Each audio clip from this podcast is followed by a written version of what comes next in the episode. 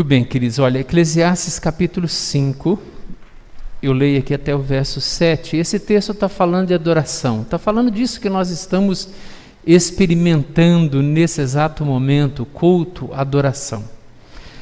O texto diz assim: Guarda o teu pé quando entrares na casa de Deus. Chegar-se para ouvir é melhor do que oferecer sacrifícios de tolos, pois não sabem que fazem mal.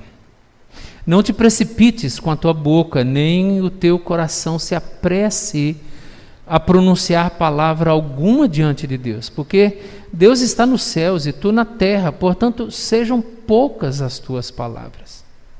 Porque das, dos muitos trabalhos vêm sonhos, e do muito falar, palavras nécias. Quando a Deus fizeres algum voto, não tardes em cumpri-lo, porque Deus não se agrada de tolos. Cumpre o voto que fazes. Melhor é que não votes do que votes e não cumpras. Não consintas que a tua boca te faça culpado, nem digas diante do mensageiro de Deus que foi por inadvertência. Ou seja, não, não arruma desculpa, né? Por que razão se iraria Deus por causa da tua palavra, a ponto de destruir as obras das tuas mãos? Porque, como na multidão de sonhos, a vaidade, assim também nas muitas palavras. Tu, porém, teme a Deus. Pai Santo, obrigado pela tua palavra que nós acabamos de ler. É um texto tão antigo, mas ao mesmo tempo tão atual, que diz respeito ainda aos nossos dias. Por isso nós te suplicamos nesse momento que o Senhor, através do teu Espírito Santo, ilumine a nossa mente, o nosso coração, dá-nos ouvidos para te ouvir nessa noite e abençoa a cada um de nós. E esteja também abençoando aqueles que estão agora em casa, nos acompanhando pela internet. Que o Senhor esteja com cada um. É a nossa oração em nome de Jesus. Muito bem. Eu queria que você imaginasse o seguinte: imagine você recebendo uma intimação de um juiz, é, em que você vai precisar se defender das acusações que você está sofrendo e aí o juiz intima você e você vai se apresentar agora ao juiz. É, eu imagino que você vai de maneira muito cuidadosa, sabendo na presença de quem você está indo. Você vai ser muito cuidadoso, muito cuidadosa. Você vai escolher, inclusive, as palavras que você vai pronunciar na presença do juiz. Você não vai pronunciar de qualquer jeito. Você não vai pronunciar as palavras conforme ela vem à sua mente. Você vai ser mais polido, mais cuidadoso. Você vai filtrar as palavras. Inclusive, o seu temperamento vai ser outro. Se isso é verdade, quando nós nos apresentamos diante de um juiz terreno, eu fico imaginando quando nós apresentamos diante de Deus o justo juiz de toda a terra, que nos convoca, que nos intima também para estarmos na presença dele para cultuá-lo. E nessa passagem, Salomão quer nos ensinar a respeito de como nós devemos nos apresentar diante de Deus para cultuá-lo. E ele diz três coisas para nós nessa passagem. A primeira coisa que ele nos ensina é que nós precisamos é, ouvir cuidadosamente a Deus. Precisamos ser cuidadosos para ouvi-lo. E ele diz isso no verso primeiro. Chegar-se para ouvir é melhor do que oferecer sacrifício de tolos. A segunda coisa que ele quer nos ensinar é a respeito das nossas palavras. Ele está dizendo: olha, seja prudente com as suas palavras. E a terceira coisa que ele nos diz é que nós precisamos aprender a cumprir tudo aquilo que a gente promete. Então são três coisas que eu queria compartilhar com os irmãos é, essa, esse texto dentro dessa perspectiva de culto. E Deus nessa passagem, irmãos, está levando o culto muito a sério. Como sempre, tudo ele leva a sério. E aqui ele não está sendo diferente, ele está levando o culto que nós prestamos a ele de maneira muito séria. E isso é um alerta para muitos de nós, para muitos evangélicos em nossos dias, que são descuidados na maneira como se apresentam diante de Deus em culto solene. Guarda o teu pé quando entrares na casa de Deus. É o alerta, chamando nossa atenção para esse zelo e esse cuidado que nós devemos ter. No entanto, muitos hoje são descuidados, se aproximam de Deus como se é, estivesse se aproximando diante de um amigo, buscando de alguma maneira entretenimento com Ele. Um momento para se sentir bem, um momento para descontrair, para é, se divertir um pouco. Outros podem se aproximar diante de Deus tendo em Deus um grande terapeuta. Aliás, já tem até livro com esse título, o maior psicólogo que já existiu. No sentido de que há pessoas que só conseguem se aproximar de Deus porque de alguma maneira vai fazer uma lavagem na sua psique, vai é, melhorar a sua autoimagem. Pessoas que se aproximam de Deus porque de alguma maneira estão querendo se sentir bem na presença de Deus. Outros se aproximam de Deus como se Deus fosse um gerente bancário. E gerente bancário é coisa muito boa, nós temos um aqui. É, então é coisa muito boa, mas o problema é quando nós nos aproximamos diante de Deus como se ele fosse só um gerente para resolver o meu problema financeiro. Aliás, igrejas hoje elas crescem e lotam, porque todo mundo que tem problema financeiro corre para essas igrejas porque podem ver nessas igrejas uma solução para o seu problema. Aliás, esse é normalmente um depoimento, um testemunho que muitos nessas igrejas dão. Antes de conhecer essa igreja, eu estava desempregado, com muitas dívidas, mas depois que eu entrei aqui, eu arrumei emprego. Aliás, eu não sou mais nem empregado, eu sou é patrão.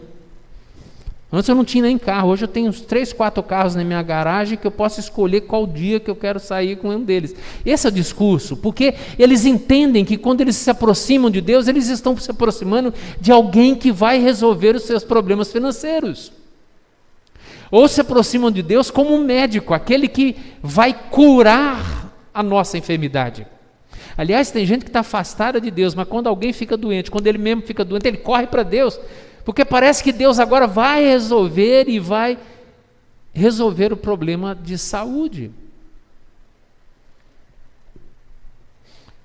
Ou então, alguém que se aproxima de Deus, entendendo que Deus é um grande namorado. Aliás, a linguagem até é essa, né? Meu querido, meu amorzinho, o Senhor é a paixão da minha vida. A linguagem até muda um pouquinho que né, se aproximam de Deus porque estão carentes. E aí em Deus eles têm a carência afetiva resolvida. Veja, eu faço essa crítica, embora algumas dessas coisas nós podemos nos dirigir a Deus para buscar. Eu não tenho problema com isso. Eu não tenho problema de ir a Deus para levar a minha enfermidade ou de ir a Deus para que Ele me ajude a lidar com uma, um problema de autoimagem. Não tenho problema de ir a Deus com o objetivo de que eu estou muito sozinho, carente e na minha intimidade com Ele Ele me preenche. Eu não vejo problema com isso. O problema é quando é só isso. É só isso. E Salomão, nessa passagem, ele quer chamar a nossa atenção para o fato de que Deus, ele é o ser supremo de todo o universo. E entrar na presença dele para cultuá-lo exige da minha parte muito temor, muita reverência, para que a minha adoração, ela seja uma adoração que agrade a Deus, mas ao mesmo tempo preencha a minha necessidade como adorador. E que eu possa então, na presença dele, adorá-lo, como na conversa dele com a mulher samaritana, adorá-lo em espírito e em verdade. Guarda o teu pé quando entrares na casa de Deus. E aí, para entrar na presença de Deus, eu tenho que ser bastante cuidadoso Lembrando de Caim, que foi oferecer um sacrifício, um culto a Deus e foi rejeitado porque não ofereceu com fé. Lembrando de Nadab e Abiú, que morreram na presença de Deus porque ofereceram fogo estranho na presença de Deus. Lembrando de Uzar, que tocou a arca e morreu na hora que tocou a arca, mesmo tendo sido zeloso em não deixar a arca cair, mas errou porque Deus prescreveu, já tinha prescrito de que a arca não podia ser tocada e nem sequer carregada daquela forma. Mas a boa intenção de usar não foi suficiente para desculpá-lo de ter tocado na arca. Deus leva tão a sério isso que naquele momento Uzá morreu na mesma hora. Lembre-se de Ananias e Safira, que deram parte de um dinheiro dizendo que era tudo. O problema não foi que eles deram parte e deveriam ter dado tudo. Aliás, eles não poderiam, não precisariam nem ter dado tudo. Ou não precisava dar nada. O problema é que eles deram parte como se estivesse dando tudo e morreram tanto a mulher como o marido. Aliás, morreu o marido primeiro e depois morreu a mulher. Um leva o outro para o buraco. Porque Deus leva a sério aquilo que ele diz em Sua palavra. Muito a sério. Muito a sério. E hoje, a gente sabe que há algumas ideias erradas a respeito de culto. Algumas igrejas veem o culto como um momento de entretenimento. Culto é um momento gostoso para eu ir e me entreter. É um momento para eu estar com meus amigos. É um momento para eu estar com meu chapa. É um momento para eu estar com as minhas amigas. É um momento para eu ir e curtir aquele momento. Bem, é verdade que a gente tem amigos, nos curtimos, é um momento de comunhão, é um momento de celebração, mas em nenhum momento, irmãos, Deus estabelecer um culto para me agradar. Não que o culto não tenha que me agradar, não é isso, entenda minha ênfase. É que o culto não tem esse objetivo. Eu não preciso inserir elementos no culto para poder agradar a mim ou agradar o outro. Culto não é, por exemplo, espaço de dança. Não é momento de dança. Em nenhum momento da Escritura Deus estabeleceu dança dentro do culto. Nós podemos dançar, lógico. Já saí aqui com alguns presbíteros para dançar. Não fizemos isso já? Não tem problema com dança. O problema é que eu não posso inserir dança no culto. E tem dança, e tem dança também, né? Tem dança, tem dança. Eu não fui dançar funk, por exemplo. Diferente. Não fui dançar nada que ridicularizasse a pessoa de Deus. Mas culto não é momento de entreter ninguém. Culto não é momento para eu colocar gente aqui dançando, fazendo malabarismo aqui na frente. Culto não é momento de teatro. Sou contra teatro? Não, também não sou contra teatro. Tem lugar para teatro. A gente tem espaço para teatro. O problema é que no culto, ambiente de culto, não tem essas coisas. O culto, ele tem que ser exatamente aquilo que Deus prescreveu que deve ter no culto. E eu não posso em nenhum momento é, ultrapassar os limites que ele estabeleceu. E quando eu entro na igreja para adorar, pensando que é um momento de entretenimento para eu me divertir, eu estou desagradando a Deus. Eu não estou guardando o pé na hora de entrar nessa igreja. Aliás, eu já preguei numa igreja que tinha até vendedor de pipoca dentro da igreja. O pessoal entrando da igreja com vendendo. E aí tinha lá de fora, lá de fora tinha o, o, o pipoqueiro e com Bacon, fritando bacon. Imagina o cheiro da pipoca com bacon lá fora, entrando no ambiente da igreja. Aí tinha gente que parava de adorar, ia até a porta, comprava a pipoca e entrava. E tinha aquele que pediu, não foi buscar, o pipoqueiro entrava na igreja distribuindo a pipoca. Eu fui pregar numa igreja, não presbiteriana, não era presbiteriana, mas eu fui pregar numa igreja que tinha isso. E você sabe que eu não estou exagerando. Não é? Não estou exagerando. Agora tem um outro equívoco do culto, que é o formalismo. Tem gente que acha que só porque é muito formal também está adorando. O formalismo, ele está presente quando eu estou tão acostumado, tão acostumado a ir à igreja para adorar, que eu não percebo a diferença mais na adoração. Quando todo mundo levanta, eu levanto. Quando todo mundo senta, senta. Se pedir para ajoelhar, eu ajoelho.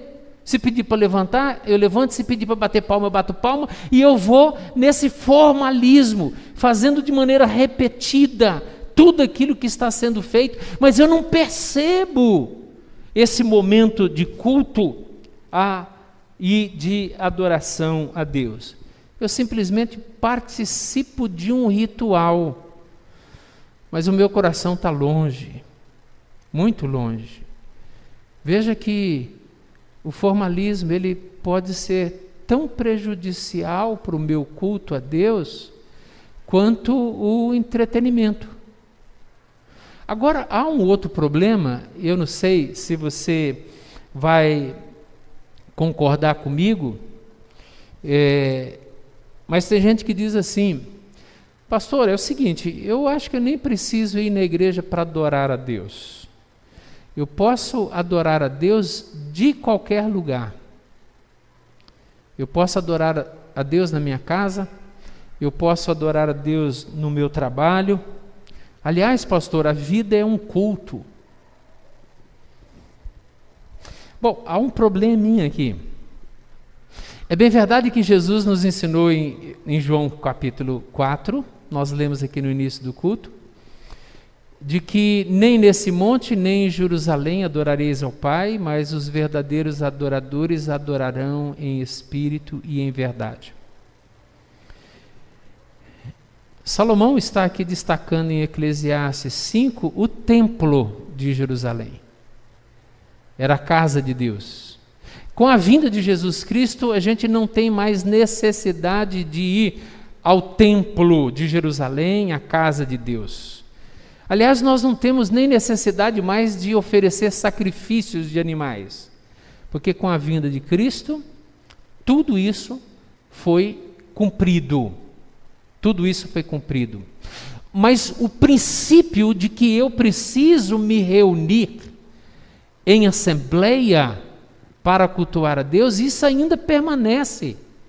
E essa assembleia ela pode estar aqui, como essa assembleia pode estar na minha casa, como essa assembleia pode estar num hotel, como essa assembleia pode estar em praça pública. O princípio permanece. Agora há o princípio do dia da semana. E aí eu preciso lembrar aos irmãos que Cristo ressuscitou no primeiro dia da semana e a igreja, a partir da ressurreição de Cristo, passa a se reunir todo primeiro dia da semana para cultuar a Deus. Eu não sei se você já percebeu isso, mas nós começamos a nossa semana com culto. Mas, pastor, a semana não começa amanhã? Não, amanhã é segundo dia da semana. Segundo dia. Amanhã é segunda-feira. Hoje é o primeiro dia da semana. Nós estamos reunidos em cumprimento aquilo que o Novo Testamento começa a estabelecer para nós, que no primeiro dia da semana a igreja se reunia para cultuar a Deus. Para cultuar a Deus. De maneira de maneira que eu posso sim adorar a Deus em qualquer lugar, desde que esse qualquer lugar reúna a assembleia no primeiro dia da semana para culto. Por isso que está sendo tão sofrido para alguns de nós, de que a gente precisa ficar em casa e não pode vir à igreja. Hoje nós estamos aqui com 38, 40 pessoas, que é o nosso limite, é o protocolo. E toda vez que eu tento mudar o protocolo, a equipe de a comissão de crise da igreja não deixa. Está aí o pessoal, não, pastor, não pode, tem que esperar, vamos aguardar. Então é esse o protocolo. Então estamos seguindo o protocolo. Agora, quantos que estão agora nos acompanhando pela internet que gostariam e precisariam estar aqui, mas não pode? Aí sempre lembrando, aqueles que estão em casa, aqueles que estão em casa nem sempre estão adorando, mas estão participando do culto que está acontecendo aqui agora. Porque cultuar precisa, a gente precisa estar presente no culto anterior. Eu disse que nós podemos passar a vida inteira tendo estudo bíblico pela internet, reunindo nos aplicativos, quaisquer que sejam eles. Mas nós não podemos cultuar a Deus através de um aplicativo. Nós precisamos estar presentes presentes na presença de Deus, guardando o nosso pé na presença dele para cultuá-lo, para adorá-lo. Então nós iniciamos a nossa semana hoje, o primeiro dia da semana, cultuando a Deus e preparando e pedindo a bênção de Deus para toda a nossa semana. Então a primeira coisa que Salomão diz aqui é: guarda o teu pé quando entrares na casa de Deus Chegar para ouvir é melhor do que é oferecer sacrifício de tolos, pois não sabem que fazem mal. Agora, os versos 2 e 3. Não te precipites com a tua boca, nem o teu coração se apresse a pronunciar palavra alguma diante de Deus. Porque Deus está nos céus e tu na terra, porém sejam poucas as tuas palavras. Porque dos muitos trabalhos vêm sonhos e do muito falar palavras nécias. Quando você passa muito tempo fazendo uma coisa durante um dia, quando você vai dormir, você não sonha com aquilo? Não é interessante isso? Você passa o dia inteiro estudando para a prova que você vai fazer no dia seguinte. Você passa o dia inteiro estudando, rabiscando, rascunhando, fazendo anotações o dia inteiro. Aí você vai dormir se preparando para a prova no dia seguinte. O que, que acontece? Você sonha fazendo provas. Você sonha com números, você sonha com aquilo que você se envolveu o dia inteiro. Isso é muito frequente comigo, não sei se com você.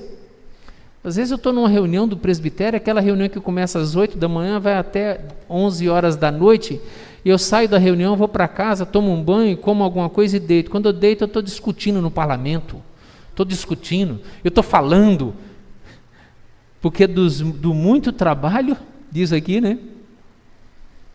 Dos muitos trabalhos vem o sonho. Olha que coisa interessante, isso não é nada novo. Não foi Freud que descobriu isso aqui, foi Deus que já disse aqui, ó.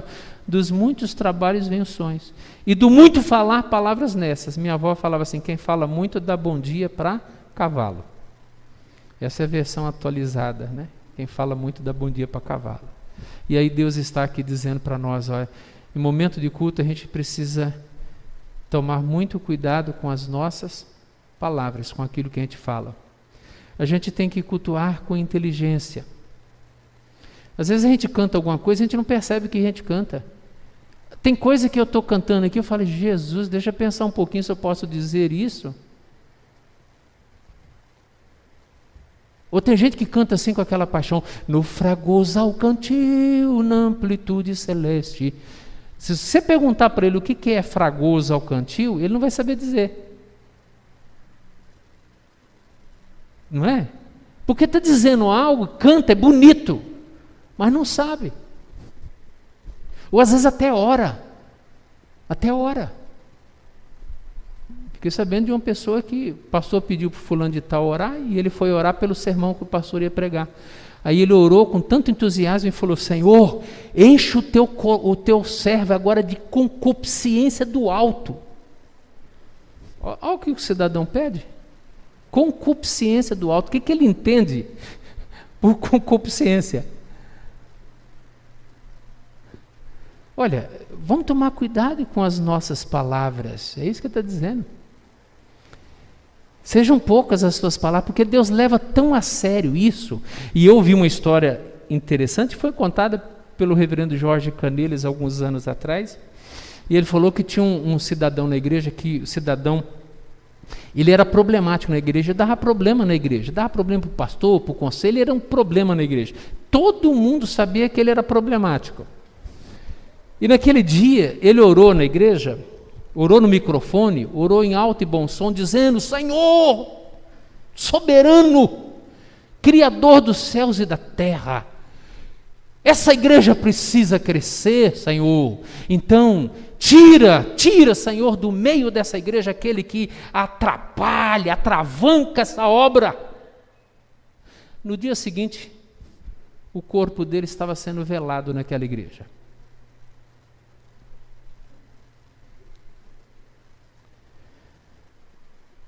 Irmãos, a gente pode até numa roda de amigos falar bobagem. Mas na hora de culto, dizer algumas coisas para Deus, a gente tem que pensar muito bem. Salomão está dizendo aqui: sejam poucas as tuas palavras, porque senão você vai dar bom dia para cavalo.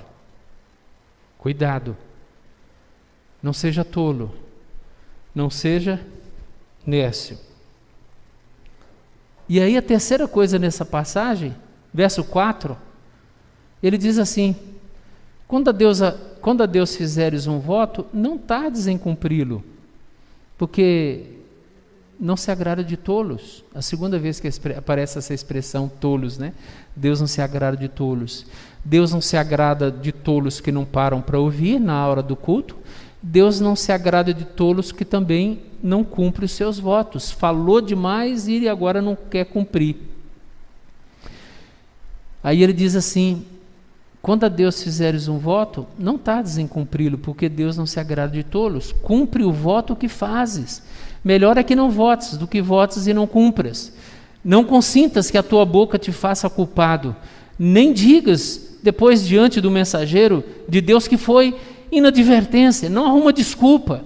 Por que razão se iraria Deus por causa da tua palavra, a ponto de destruir as obras das tuas mãos?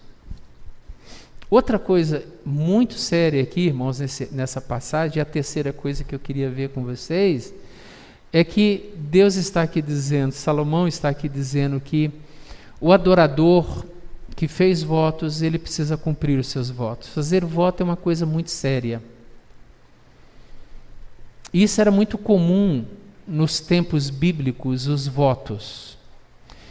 Agora, tinha votos sábios e bem feitos e tinha votos tolos. Um voto bem feito é o voto de Ana, por exemplo. Ana queria ter um filho, orou ao Senhor, pediu um filho e fez um voto: Senhor, se me deres um filho, um filho varão, eu o devolverei, devolverei ao Senhor, para que possa servi-lo todos os anos de sua vida. E Ana depois cumpriu o voto, entregou Samuel para Deus.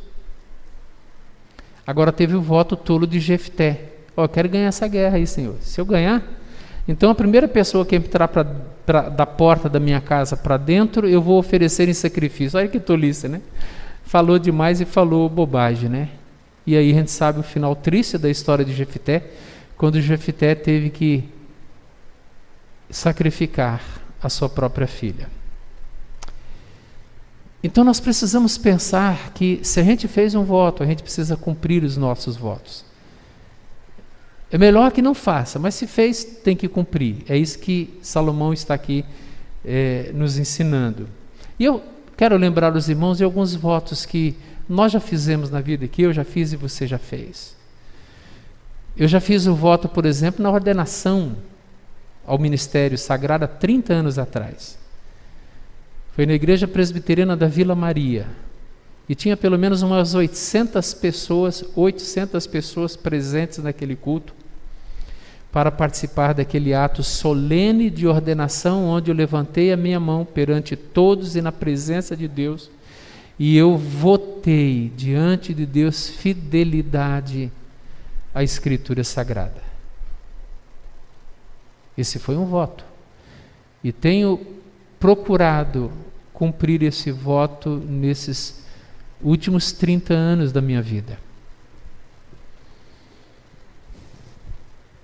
Alguns aqui já fizeram voto de casamento. E eu lembro quando fiz o meu voto na presença de Deus para Jamile. E eu lembro também os votos que a Jamile fez para mim. Eu escrevi os votos para ela, falei: você tem que ler tudo isso aqui lá na hora para mim. Estou brincando. Ela fez isso por espontaneidade mesmo. Mas eu lembro dos votos que eu fiz e alguns aqui vão fazer. E eu disse para ela, querida, eu prometo diante de Deus que eu vou amar você. Eu prometo diante de Deus que eu vou cuidar de você. Eu vou ser fiel a você. Eu vou zelar por você. Eu vou amar você em todas as circunstâncias. E só a morte vai poder nos separar. Isso não é voto? Você sabe que um dos grandes problemas que muitos casais enfrentam é porque esquece dos votos que fizeram no casamento. Eu lembro da primeira briga que eu tive com a Jamile. A gente tinha voltado da lua de mel, acho que era no primeiro, segundo mês de casamento. E eu briguei com ela, não lembro, não sei o que, que é. Eu briguei com ela, nós ficamos brigados. E naquela noite que a gente estava brigado, muito, eu estava muito bravo com ela, eu fui deitar e nem dei boa noite. Eu deitei e virei as costas para a parede.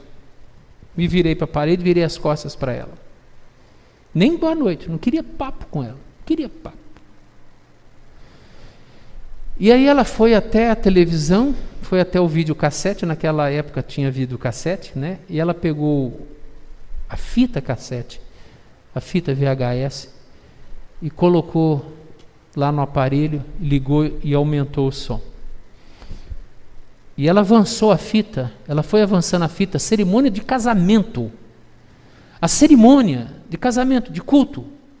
E ela avançou a fita e parou onde eu estava na presença de Deus e na presença dela fazendo os votos. E ela aumentou o som. Eu cobri a cabeça, coloquei o travesseiro na cabeça. E ela aumentou ainda mais. Tinha, tinha um home. Aumentou o som. E, e eu ouvindo, eu prometo que eu vou cuidar de você, eu vou amar você em todas as circunstâncias. Muitos problemas que a gente tem no casamento é porque a gente esquece que prometeu e não estamos querendo cumprir os votos. Isso é sério. Votos que a gente, que alguns fizeram, na hora que foram recebidos como membros da igreja. Irmãos, a gente não brinca de culto, a gente não brinca de recepção de membros, de batismo, de profissão de fé. Mas alguns, aliás, alguns não todos que estão aqui, acredito que fizeram os votos. O voto de fidelidade a Deus, o voto de compromisso com a igreja, o voto de ler a Bíblia, o voto de orar, o voto de, de entregar o seu dízimo e sua oferta na igreja, de ser fiel na contribuição, de ser fiel no testemunho cristão. Espera aí, a gente prometeu isso lá atrás.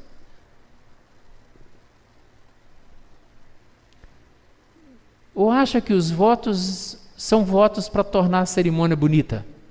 E terminou a cerimônia, esquece tudo? Não. Isso é muito importante. Quando um, um advogado se forma, faz votos diante de toda a turma e do, da, do corpo diretivo da universidade, faz votos. Aliás, todas as profissões têm o juramento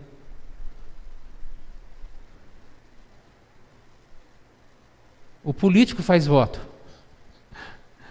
Qual o problema nosso com o político? É que ele esquece que ele fez votos. Voto não é para nos escravizar. Voto é para abençoar a nossa vida e abençoar a vida da sociedade. Quando eu estou cumprindo os meus votos, eu estou honrando, eu estou honrando a Deus com os meus votos. Agora tem gente que faz voto tolo. Eu mencionei no nosso primeiro culto, eu já vou caminhando para o encerramento, mas tem gente que faz voto tolo. Senhor, exemplos, né? Olha alguns exemplos que eu anotei. Depois, se você tiver algum exemplo, você me manda pela, pelo WhatsApp depois. Senhor, se me deres um cônjuge, se eu conseguir casar, arrumar uma mulher bonita, um homem bonito, se me deres um cônjuge, eu prometo que serei o homem mais casto, mais puro da face da terra. Se o senhor me der uma mulher bonita para casar, eu nunca mais vou olhar para nenhuma outra mulher. Pode me arrancar um olho se eu olhar.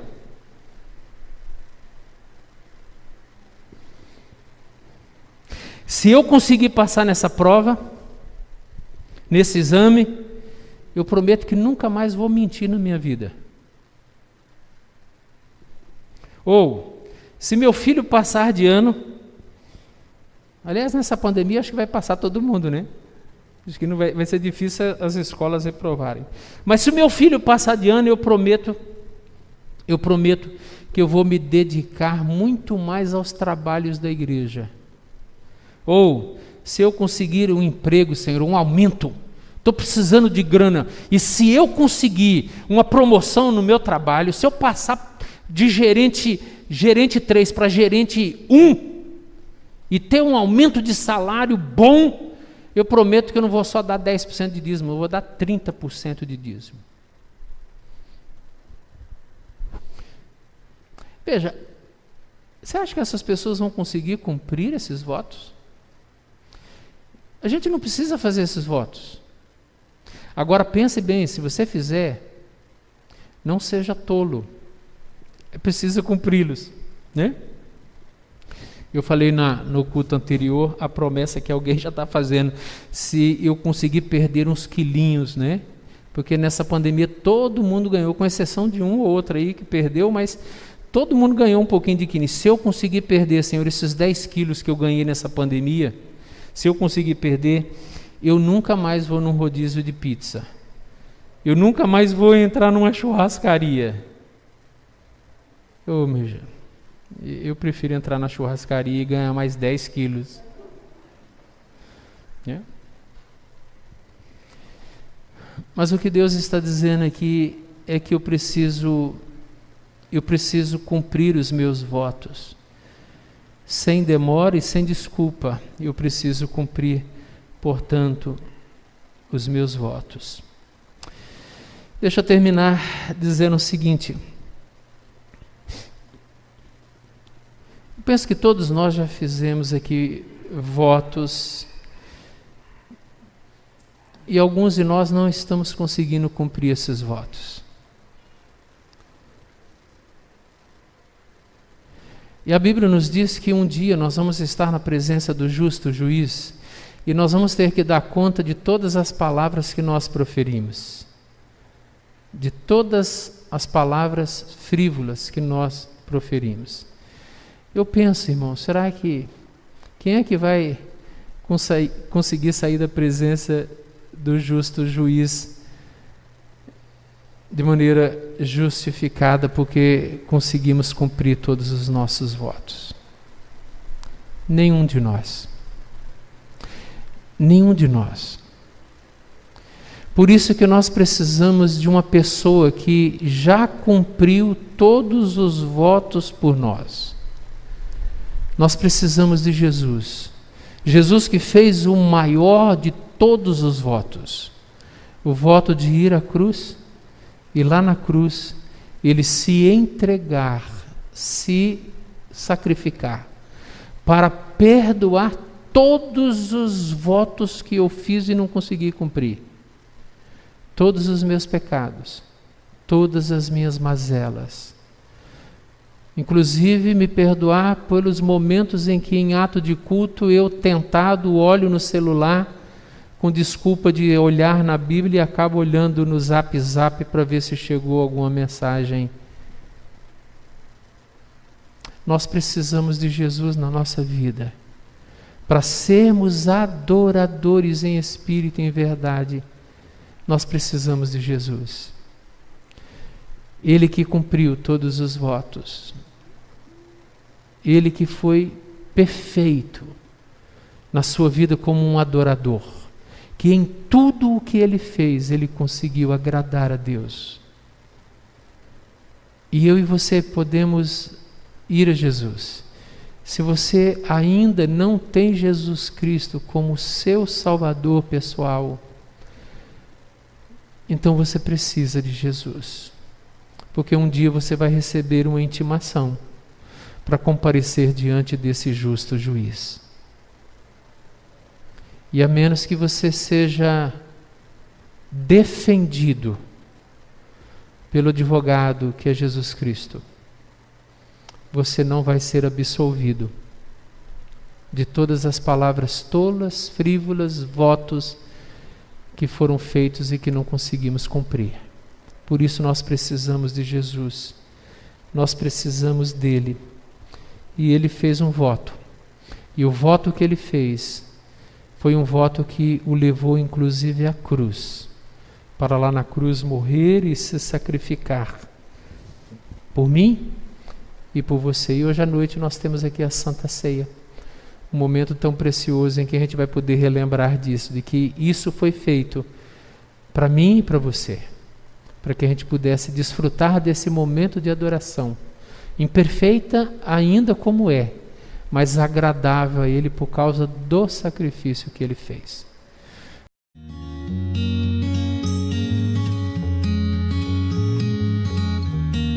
Igreja Presbiteriana do Parque São Domingos, Rua Homero Salles, 1014, Parque São Domingos.